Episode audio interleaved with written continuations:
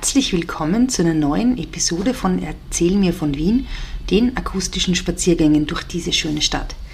Ihr seid es ja gewohnt, dass ich mit Fritzi und euch durch Wien spaziere. Diese Folge und diese Staffel ist aber ein bisschen anders, denn ich erzähle derzeit nicht von Wien, sondern sammle andere Geschichten. Aus diesem Grund erkundet Fritzi in der kommenden Episode mit einer besonderen Moderatorin und Zuhörerin diese schöne Stadt, mit ihrer Tochter Daniela. Gemeinsam besuchen sie in dieser Staffel Orte, mit denen die beiden etwas Besonderes verbinden. Ich wünsche euch viel Spaß bei diesen Spezialfolgen und bis bald. Auf Wiederhören inzwischen. Erzähl mir von Wien. Geschichte und Geschichten präsentiert von Edith Michaela und Fritzi Kraus.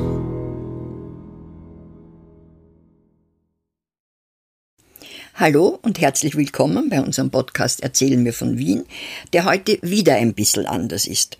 Und zwar haben Daniela und ich die Moderatorenrolle getauscht. Ich frage und Daniela antwortet, hoffentlich. Es ist ganz einfach deswegen, weil am Freitag, am 26. Mai, hat ja der Concordia-Ball im Wiener Rathaus stattgefunden und Daniela als Generalsekretärin ist ja für diesen Ball verantwortlich. Man hat vorher mit ihr schon wenig über anderes reden können und kann auch nachher in der Nachlese wenig über anderes mit ihr reden. Aber es ist kein Wunder, weil der Ball war sehr, sehr erfolgreich, sehr gut besucht, sehr crowded, würde ich sagen. Wir wollen das zum Anlass nehmen, um die äh, Geschichte des Concordia-Balls von der Daniela ein bisschen zu erfahren. Daniela, seit wann gibt's den Concordia-Ball eigentlich? Servus Fritzi. Oh, entschuldige, Servus Daniela. also so, meine, geht's, so geht's nicht. Ja, meine neue Rolle ist noch nicht so ganz, sitzt noch nicht so ganz. Es gibt den Concordia-Ball, es ist jetzt herrlich, dass ich darüber reden kann, weil sonst gehe ich allen schon total damit auf die Nerven. seit Wochen. Äh, es gibt ihn seit 1863, also seit 160 Jahren. Und seit wann gibt es die Concordia? Nur nebenbei? Seit 1859, also mhm. vier Jahre länger und im vierten Jahr ihres Bestehens haben sie diesen äh, Ball das erste Mal gemacht. Sollte man vielleicht nur kurz einmal äh, erklären, was die Concordia war und warum gegründet worden ist? Die Concordia äh, ist die Vereinigung der Journalisten und Schriftsteller. Mhm. Als die ist sie gegründet worden und damals ganz zu Recht nicht gegendert, weil es waren nämlich nur Männer die Gründer. Mhm. Frauen sind erst viel, viel, viel später zugelassen worden. Und es ging darum, einerseits das gesellige Zusammensein zu pflegen, also den Austausch und die Vernetzung, vielleicht Networking, wenn wir es heute nennen, und andererseits standespolitische Interessen durchzubringen und auch verschiedene soziale Zwecke zu erfüllen. Also es gab einen Krankenfonds, einen Waisen- und Witwenfonds äh, für Journalisten, Journalistinnen und Schriftstellerinnen. Äh, und, und Schriftsteller, Entschuldigung, das mache ich automatisch schon. Und wie äh, ist das finanziert worden? Na, unter anderem durch den Ball in weiterer Folge. Also es gab, für die Concordia gab es, äh, da gab es verschiedene Schenkungen, auch von natürlich reicheren äh, Schriftstellern, aber auch vom Kaiser in weiterer Folge. Aha. Und der Ball war aber ein, dann eine ganz wesentliche Einnahmequelle. Äh, Anmerkung nur hier wäre schön, wenn es noch immer so wäre. Das ist heutzutage nicht mehr so einfach. Ja, gut. Und also seit 1863 gibt es den Ball. Und wo hat der stattgefunden? Der hat stattgefunden zuerst in den Sophienseelen in der Marxergasse im dritten Bezirk. Mhm. Und zwar war dort eine Sommer- und Winterschwimmanstalt, die ein gewisser Franz Morawetz 1845 bauen hat lassen. Und zwar von Sickertsburg und van der Nüll. Ja. Die, über die du hundertmal mehr sagen kannst als ich. Aber nicht sag. Aber sie haben die Oper gebaut. und da gibt es sicher eine Folge dazu. Und diese Sommer- und Winterschwimmanstalt war ein Bad, ganz einfach. Äh, und weil aber im Winter es ein bisschen kalt war, dann dort zu schwimmen, hat sich der Morawetz gedacht, na gut, dann machen wir halt was anderes, hat das ganze Schwimmbecken mit Brettern eingedeckt und zugedeckt und hat den Saal geschmückt, hat die Kabinen rausgetan, hat eine, so sagen Zeitgenossen, feenhafte Beleuchtung äh, gemacht und dort äh, konnten dann Bälle stattfinden und so eben der Concordia-Ball ab 1863 in den Sophiensälen. Ein anderes Bad, wo das war, ist das Diana-Bad. Klar. Und wann hat der stattgefunden und zu welcher Jahreszeit? Weil jetzt ist er ja im Sommer. Ja, der war klassisch an, im, im Fasching, also in der Ballsaison und hat immer stattgefunden am letzten Montag vor dem Faschingsmontag. Aha, also eine Woche vor eine Woche vor Faschingsende. Vor Faschingsende. Ja. Jetzt frage ich mich aber, hat es da viele Bälle schon gegeben? Naja, es hat, es hat einige Bälle gegeben. Ich, viele davon gibt es nicht mehr. Mhm. Manche mhm. gibt es noch. Es ist auf jeden Fall einer der ältesten Traditionsbälle in Wien. Mhm. Und äh, wenn es einer der ältesten Traditionsbälle in Wien ist, ist es überhaupt einer der ältesten äh, Bälle. Äh, jedenfalls wurde er genannt der die Krone der Elitebälle ganz schnell, schon ich glaube im 1865er Jahr, mm, weil er so wichtig war. Ja, ich habe ja einmal gelesen, dass es in Wien zwei ganz wichtige Vereinigungen gegeben hat. Und zwar eben die Concordia und den Männergesangsverein. Das heißt also, wenn ein Bürger etwas sein wollte, hat er zu einem, eben je nach Lust und Laune, Beruf, was auch immer, zu einem dieser beiden äh, Vereinigungen gehören müssen. Also darum wundert es mich nicht, dass das die Krone der Elitebälle war. Wer waren da die Gäste? Ja, da, da, da, kam jeder, der Rang und Namen hatte. Also es waren natürlich ganz viele äh, Schriftsteller und Tagesschriftsteller, sogenannte. Die Journalisten haben ja geheißen Tagesschriftsteller. Aha, interessant. Äh, und äh, sehr viele Politiker und, und, und die gute Gesellschaft, aber eben die bürgerliche Gesellschaft. Das war jetzt nicht in erster Linie ein adeliger Ball, sondern eben ein, ein Ball der, der liberalen Bürger, weil die, die Concordia-Gründer waren ja alles alte 48er. Was, die mit der orangenen Hosen?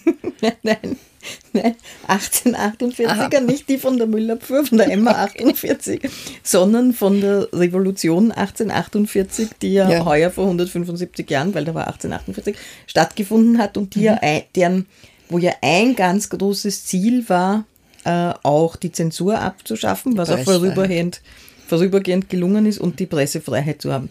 Und, und, und viele ähm, der Gründer waren schon 1848 aktiv oder sind zumindest in diesem haben in diesem Geiste die Concordia gegründet. Deswegen ein, ein, ein Ball der, der, der liberalen äh, Bürger und Bürgerinnen und nicht ein adeliger Ball. Nichtsdestotrotz äh, ähm, waren natürlich auch Adelige zu Besuch. Ein ganz großer Förderer war der äh, Friedrich Ferdinand von Beust, der Graf Beust. Ah, das war Regierungschef oder so irgendwas, ne? Ja, der war eigentlich äh, sächsischer Außenminister und war ganz gegen die Politik Preußens und ist nach der Schlacht, bei Königgrätz nach Österreich emigriert. Mhm. Und dann wurde er später von Franz Josef zum Außenminister ernannt. Äh, und ab 1867 war er auch Ministerpräsident und hat den österreich-ungarischen Ausgleich mit. Verhand mitverhandelt. Mhm. Äh, und der war ein großer Förderer vom Concordia-Ball und der hat eben dafür gesorgt oder hat sich beim Kaiser sehr dafür eingesetzt, erstens einmal, dass der Kaiser auch ein bisschen was finanziell beigetragen hat, aber auch später dann, äh, dass der Kronprinz Rudolf am Ball kommt. Ah, der ist, äh, der ist also äh, einmal oder öfter gewesen am Ball? Na, der war äh, jedenfalls öfter da. 1887 war er schon zum dritten Mal da. Ja gut, aber der Kronprinz hat ja, wie man weiß oder wie, wie man zu wissen glaubt, anonym geschrieben, äh, geschrieben, geschrieben in Zeitungen und, Zeitung und, kommentiert. War immer Freund vom Seps und so weiter. Also, also ganz anonym kann das nicht gewesen sein, weil da gibt es einen, einen Zeitungsartikel aus dem Jahre 1887 und da wird der als der erste Schriftsteller des Landes quasi bezeichnet. Aha, also das war schon so eine verkappte ja. Anspielung. Ja. Äh, da, da, so, so steht es. Ähm, nein, es war eigentlich gar nicht verkappt. Da, da, ich kann das zitieren, das kann ich vorlesen. Ähm, und zwar, da steht, es ist zum dritten Male, dass der Thronerbe auf dem Concordia-Balle erscheint und somit den Mittelpunkt dieses Balles bildet, dessen Veranstaltern es als die höchste Auszeichnung gilt, wenn sie um den höchstgestellten Schriftsteller des Reiches sich scharen dürfen. Na gut, aber andererseits hat er ja geschrieben auch. Also Ja, Gründen, ja, stimmt, das Also kann alles Mögliche sein. kann. Ja, und der, und der war dann, um, der war dann um, umscharrt, nicht nur von den Journalisten und Journalistinnen, sondern eben auch von Schauspielerinnen, auf Burgtheater-Schauspielerinnen, ganz Ja. viele äh, Autoren, Autorinnen, äh, Theater, äh, Theaterautoren und ganz viel Musik natürlich. Also das heißt, äh, nur um zu rekapitulieren, der Ball war sozusagen, also für die, Schrift, für die Schriftsteller und Journalisten, Mhm. äh, ist gestanden für liberale Weltanschauungen, Ja. war für die Künstler, Ja, Fanny Elsler zum Beispiel war 1872. ja, ja, ja wird es geschwebt noch sein, äh, und war für die Musiker, klarerweise. Ja. Man ist beim Ball wenig verwunderlich. Und haben die Musiker ähm, was getan für den Ball? Ja, die Musiker haben, haben sehr, sehr, sehr viel komponiert.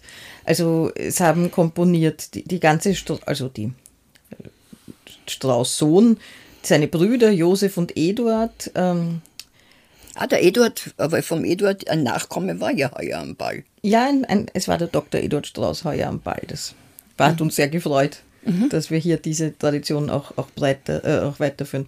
Aber eben auch Lehar, äh, Franz von Suppé, Zierer, Millöcker, äh, Offenbach. Und die, die Walzer sind, äh, heißen dann alle auch passend. Mhm. Wie? Die, der bekannteste, den man auch heute noch kennt, ist der Morgenblätterwalzer. Der wird ja auch beim Neujahrskonzert sehr oft gespielt.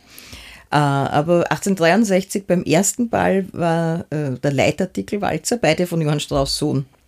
1865 war der Feuilletonwalzer, dann gibt es die Illustrationen, die Publizisten, die, den Flugschriftenwalzer, die rasch in der Tat Schnellpolka.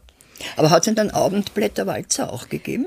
Ne, da gibt's die, das ist die, das ist das Geschichtel von der Walzer Battle im Jahr 1864. Aha, Walzerschlacht, interessant. da gab's den. Ob es wirklich jetzt so, ähm, so kriegerisch war, glaube ich kaum, aber es ist halt die Überlieferung. Dass Ja. 1864 war Jacques Offenbach in Wien.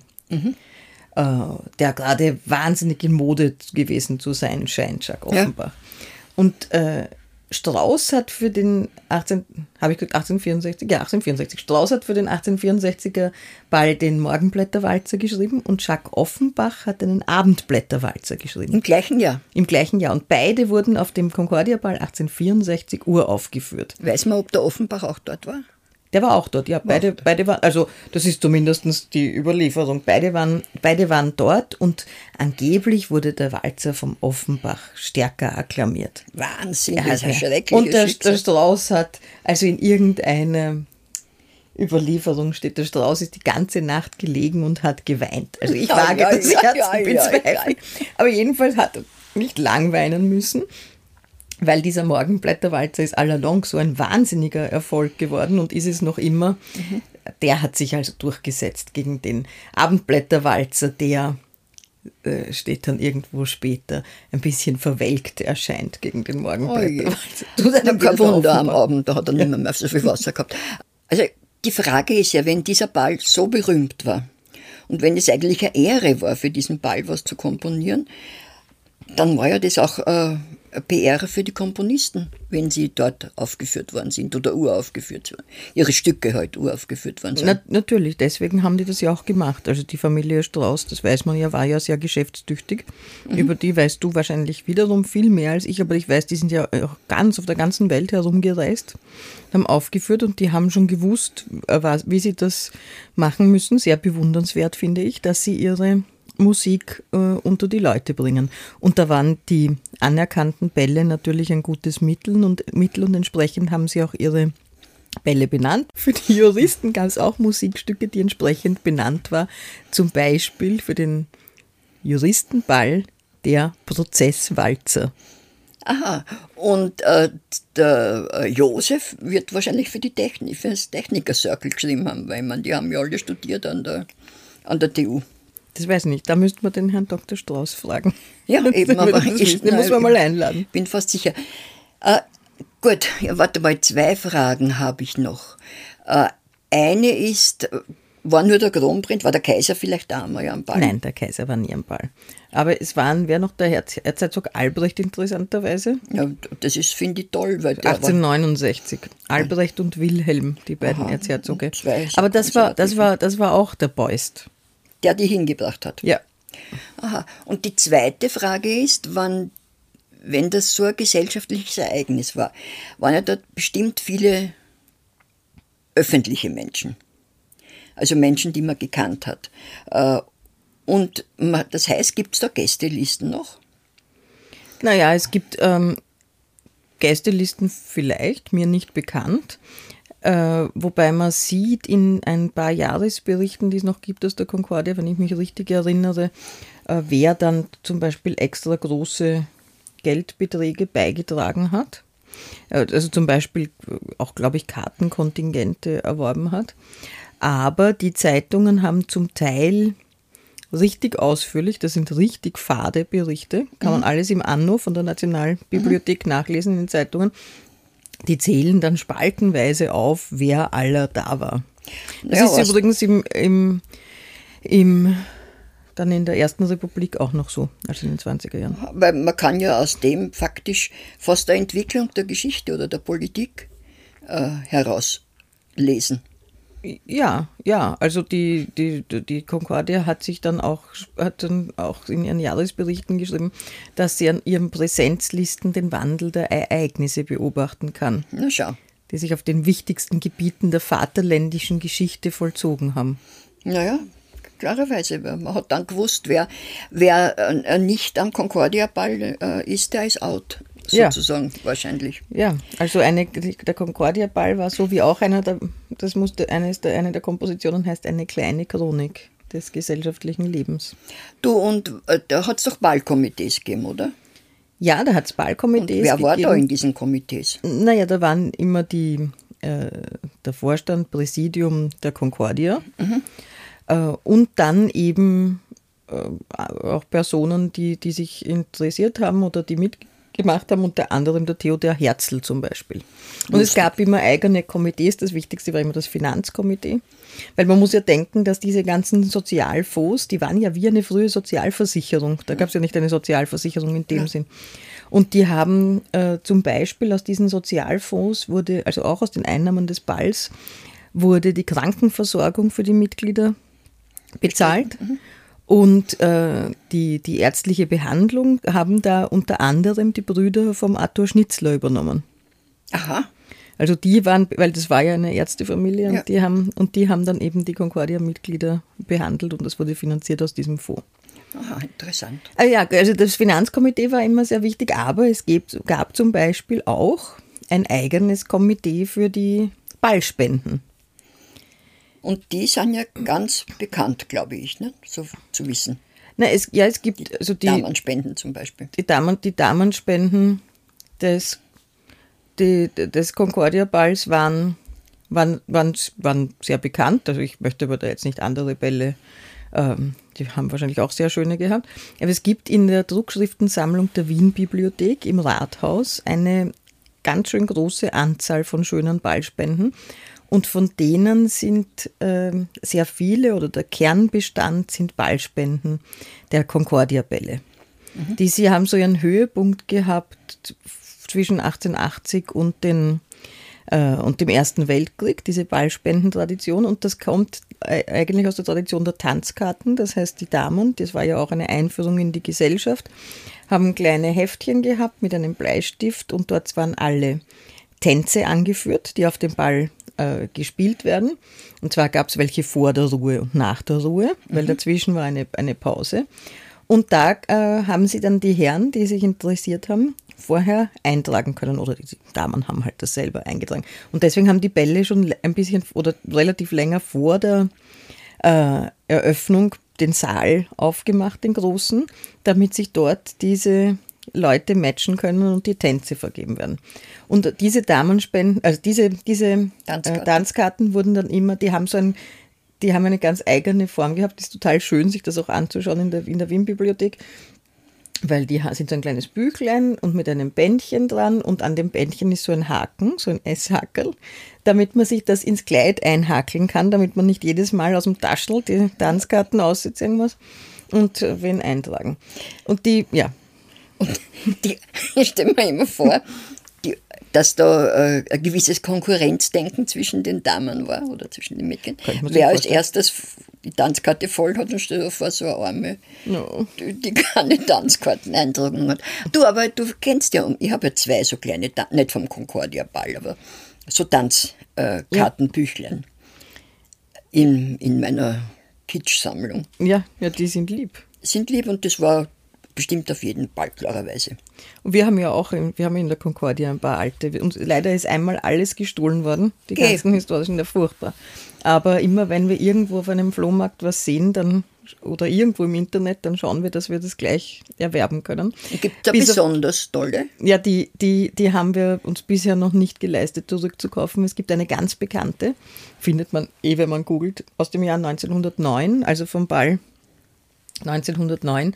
Die wurde vom Josef Hoffmann entworfen und in der Wiener Werkstätte ausgeführt, eine Damenspende. Oh, und das ist, äh, der Einband ist so eine Messingplatte, die mit einem floralen Relief verziert mhm. ist und in der Mitte ist die stilisierte Feder der Concordia. Also Jugendstil. Jugendstil, Jugendstil. Das ist wirklich schön.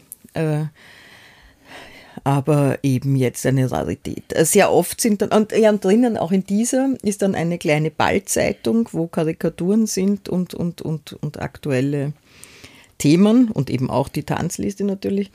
Und diese, das Satirische, das ist eigentlich etwas, was sich immer durchgezogen hat. Und das haben wir beim jetzigen Concordia Ball. Das war ja das sagen, ganz entzückend. Wenn ich das sagen darf, auch wieder aufgegriffen, weil diesmal ähm, ist die Ballspende ein Set von Karikaturen von Michael Pammesberger. Das ist der großartige, wirklich tolle ähm, Karikaturist vom Kurier, der mit seinen Zeichnungen ja wirklich Kommentare zum Zeitgeschehen macht. Und so war das damals auch und das haben wir jetzt auch wieder gemacht. Also diese Damenspenden, die kann man sich eben in der Wien-Bibliothek im Rathaus anschauen. Da gibt es auch einen die haben nämlich eine Ausstellung über Ballspenden gemacht, 2017 oder so. Mhm. Da gibt es einen richtigen Experten, den Kurator von dieser Ausstellung. Und die haben sie, also die sind gleichbleibend, äh, wie soll ich sagen, äh, gefragt, dieser Ball ist gleich, gleichbleibend gefragt gewesen in der äh, Monarchie. Bis, nicht sagen, 1914 kann man ja dann eine Zäsur machen, ja. wird er wahrscheinlich noch stattgefunden haben, weil man, Ernst ist ja dann erst worden. Ja, 1914 hat er noch stattgefunden und dann erst wieder 1921. Aha, da ist er so bald, also eigentlich relativ bald nach dem Krieg wiederbelebt worden. Ja. Und, hat er, und da wieder in den Sophiensälen? Nein, da ist er dann ins Konzerthaus gegangen und war bis 1931 im Konzerthaus, das ja ganz neu war. Oder 1913, relativ neu. relativ neu. Worden, ja. Und da waren dann, glaube ich, alle Seele im Konzerthaus bespielt, also mhm. auch nicht gerade wenig. Mhm. Es gibt einen großen, großen, großen Gegner der Concordia und der, des Concordia Balls. Ah, jeder kann ich mir vorstellen, ja. der Namensvetter. Der, der Karl Kraus hat sich immer sehr mokiert, dass da die Gesellschaft auftanzt. Ja. Uh, und war man da, und wie, ja, wie war überhaupt der Dresscode? Na, im, äh, in der Ersten Republik, äh, sagen die Chronisten, war es einer der ganz wenigen, wenn nicht der einzige Ball, wo alle Frack tragen. Also Aha. sehr streng. Und das muss man auch machen, haben wir jetzt festgestellt. Wenn man nicht Frack. streng, nein, nicht Frack, aber man muss einen strengen Dresscode haben, sonst, sonst unterscheidet sich nicht. Wenn schon, dann muss man sich verkleiden. Ich ja. meine, heute, wir nehmen das jetzt ein bisschen leichter. Natürlich ist, bei uns ist es auch nicht politisch, sondern es geht vor allem ums Tanzen und um, äh, ums gemeinsame Feiern der Pressefreiheit, aber, aber ohne einen strengen Dresscode hat man die Unterscheidbarkeit nicht mehr so. Äh, du, und da hat es doch ein Concordia-Album gegeben. Was war das? Das ist sehr nett und da gibt es auch eine sehr nette Geschichte, weil ich habe das jetzt äh, nachgelesen. Äh, aber ich habe es nachgelesen, weil ich nämlich diesen, äh, an diesem Ball habe ich von einem sehr lieben Gast ähm, ein Concordia, dieses Concordia-Album bekommen. Das ist ein Album mit Musikstücken, das 1921 das erste Mal herausgekommen ist. Mit Noten. Ist. Mit Noten von, von, von von äh, Kompositionen, die am Concordia Ball gerne gespielt worden zu der, wurden zu der Zeit. Mhm. Und äh, das war ein, das war ein Riesenerfolg, transkribiert für Klavier, damit man selber zu Hause spielen kann oder bei einem Hausball. Mhm. Und das war ein großer Erfolg, ist 1931 sogar, sogar neu aufgelegt worden. Und das ist toll, dass ich das jetzt für die Concordia entgegen habe nehmen können. Und der, und der Flügel dazu?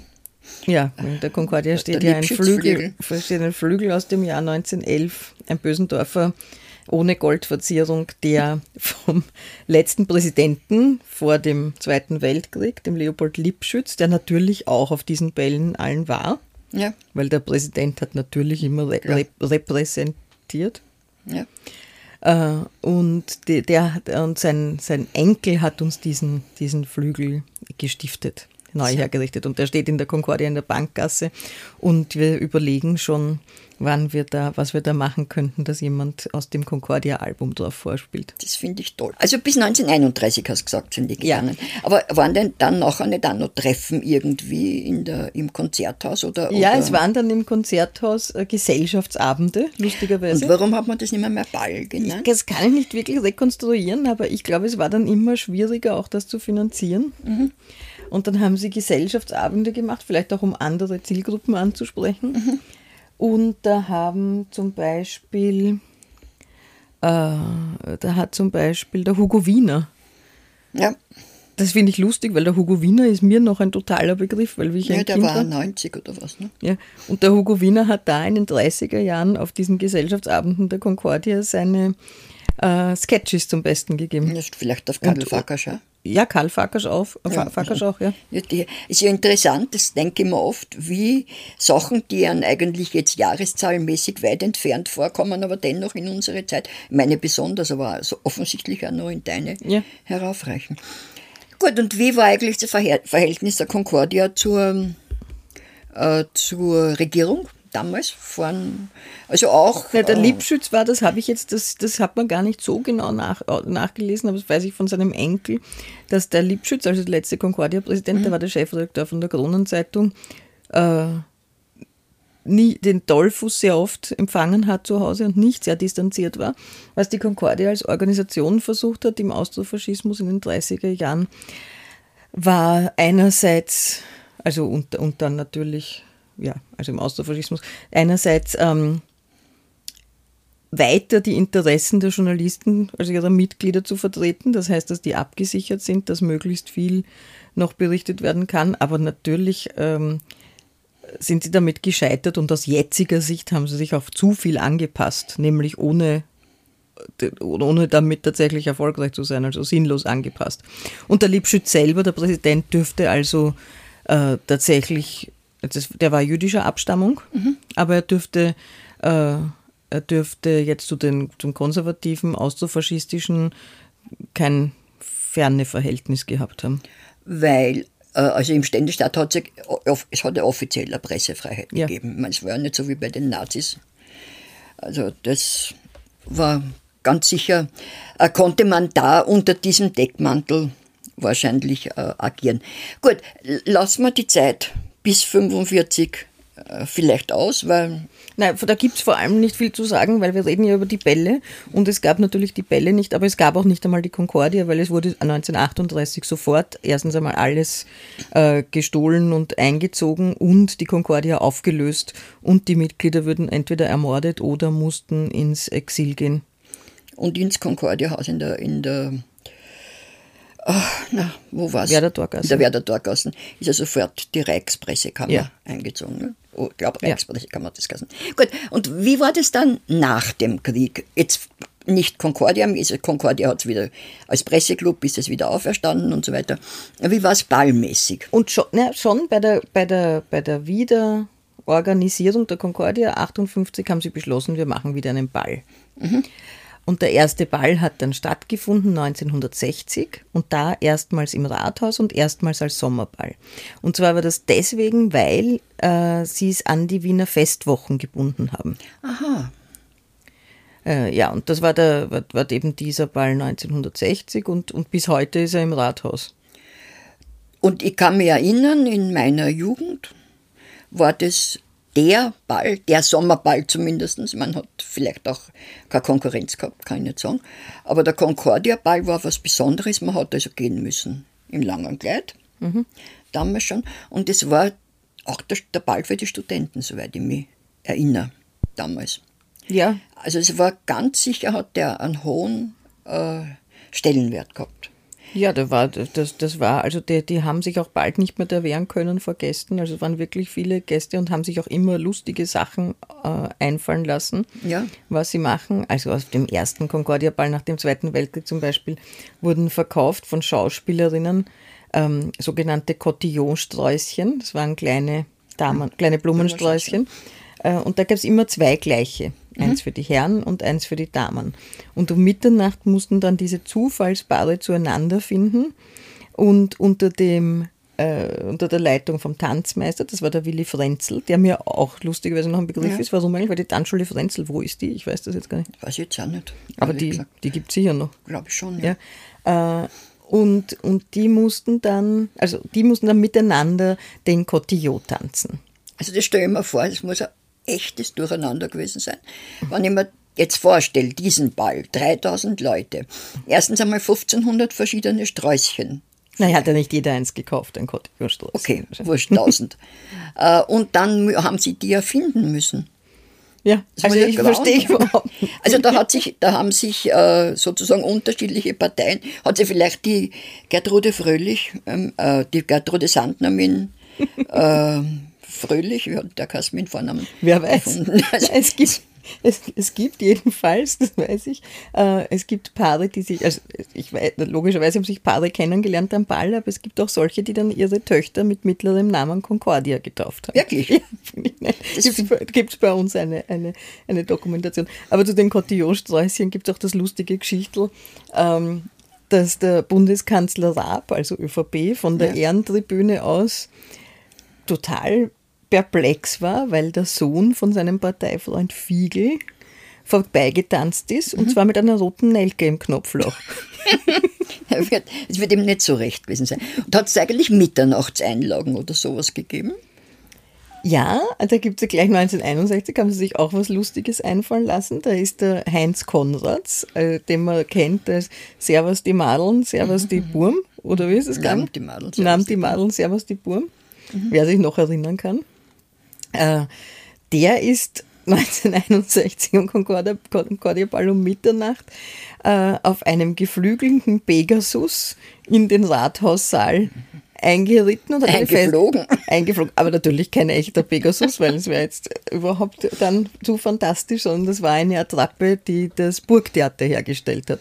Und da ist er gefolgt von Schülerinnen der Modeschule Hetzendorf in den großen Rathaussaal hinein und hat äh, eben die, eine Rede gehalten. Also das ist schon auch sozusagen, sieht man, dass das einen Stellenwert gehabt hat. Und waren da Politiker jetzt nach dem Krieg noch dort? Oder? Ja, ja, also da, wie schon gesagt, der Raab und der, und der Fiegel und mm, äh, es sind dann immer weniger geworden, aber der, der Kreisky zum Beispiel ist noch gekommen, weil da gibt es der die schöne Geschichte, wo wieder der Willy Frenzel vorkommt, das muss ja immer der, der, der, der also es muss ja immer jemand den Ball eröffnen. Das heißt nicht, dass der tanzt, sondern muss sagen, der Ball ist eröffnet, der so und so viel, der Concordia-Ball ist eröffnet. Van der Bellen jetzt beim Opernball. Ja. Ja.